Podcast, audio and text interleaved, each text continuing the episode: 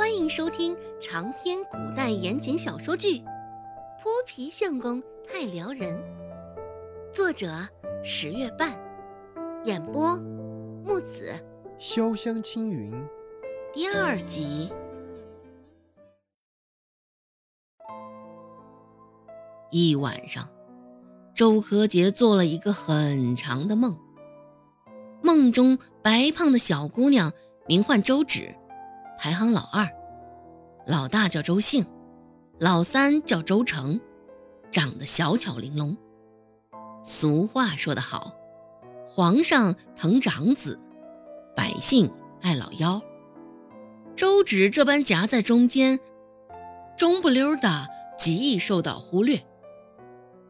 三个当中，周兴力气大，能干，稍能入得他奶奶孟婆子的眼。周成嘴巴甜，也能讨得他亲娘罗美香的欢心。只有周芷，因身体上的肥胖，嘴巴不够活络，脑子又偏愚笨，常常不受待见。不过孟婆子精明势利，不喜欢周芷也就罢了，这三妹儿周成还处处给周芷使绊子，在周家处处挤兑他。从小到大受三妹儿的挑拨，周芷受过多次的毒打，数次的谩骂。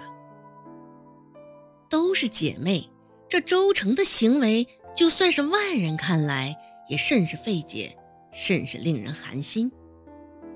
还好大姐周姓憨厚心善，时不时帮衬着点儿这被冷落的、欺负的周芷。画面一转。是周成拿着一朵形状怪异的毒蕈靠近周芷。二姐，昨个你柴枝捡的最少，受了咱奶奶罚，到现在还没用晚饭。先嚼朵蕈菇垫垫肚子吧。周成满脸诚意满满，说话的声音轻柔温善。脑子本就愚钝的周芷不疑有他。直接吞下周成给他的毒讯，他更是没有瞅见周成眼中一闪而过的寒光。当晚，周芷没有回家，周家人也没有在意，更不晓得周直已经发生了意外。除了部署全过程的周成，最后还是周信借着月光搜山。将毒晕的周芷一步步从山上背了下来。尽管周姓的力气大，只是周芷体型肥胖，走的也甚是吃力艰难。咬着牙将周芷背回家，夜色已经很浓了。没有钱给周芷看大夫，周姓只能学着发热时的模样给周芷擦身体、抹额头。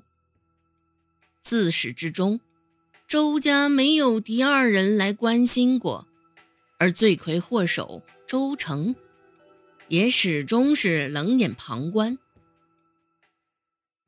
周柯杰醒过来时，房间里的两个小姑娘已经不在了。一夜过去，周柯杰也明显感觉到，昨日里蚂蚁的啃噬感缓和了不少。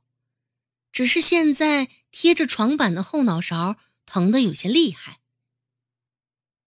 乘着朦胧的晨色，周柯杰已经能够清晰的看到自己鼓起的肚腩。抬手，肥厚的手掌，粗短的手指，指甲中还夹着泥土的黑黄。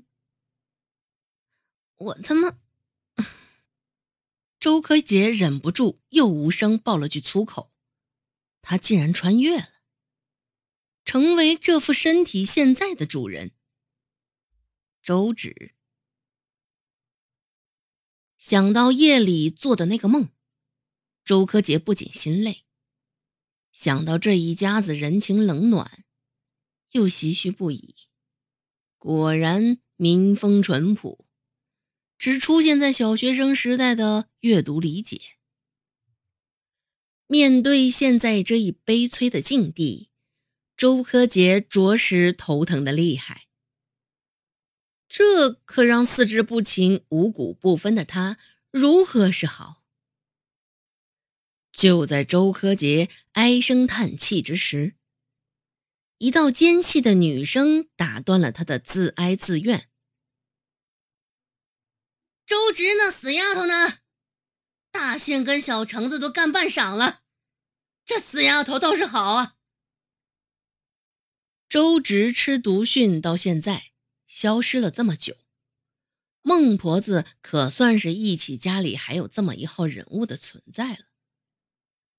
在用早饭的时候，还没有察觉到周直的不在，直到现在要下地干活了，这才察觉不对劲。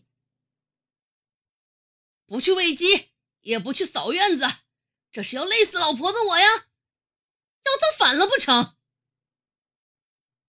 声音缓慢，却是中气十足。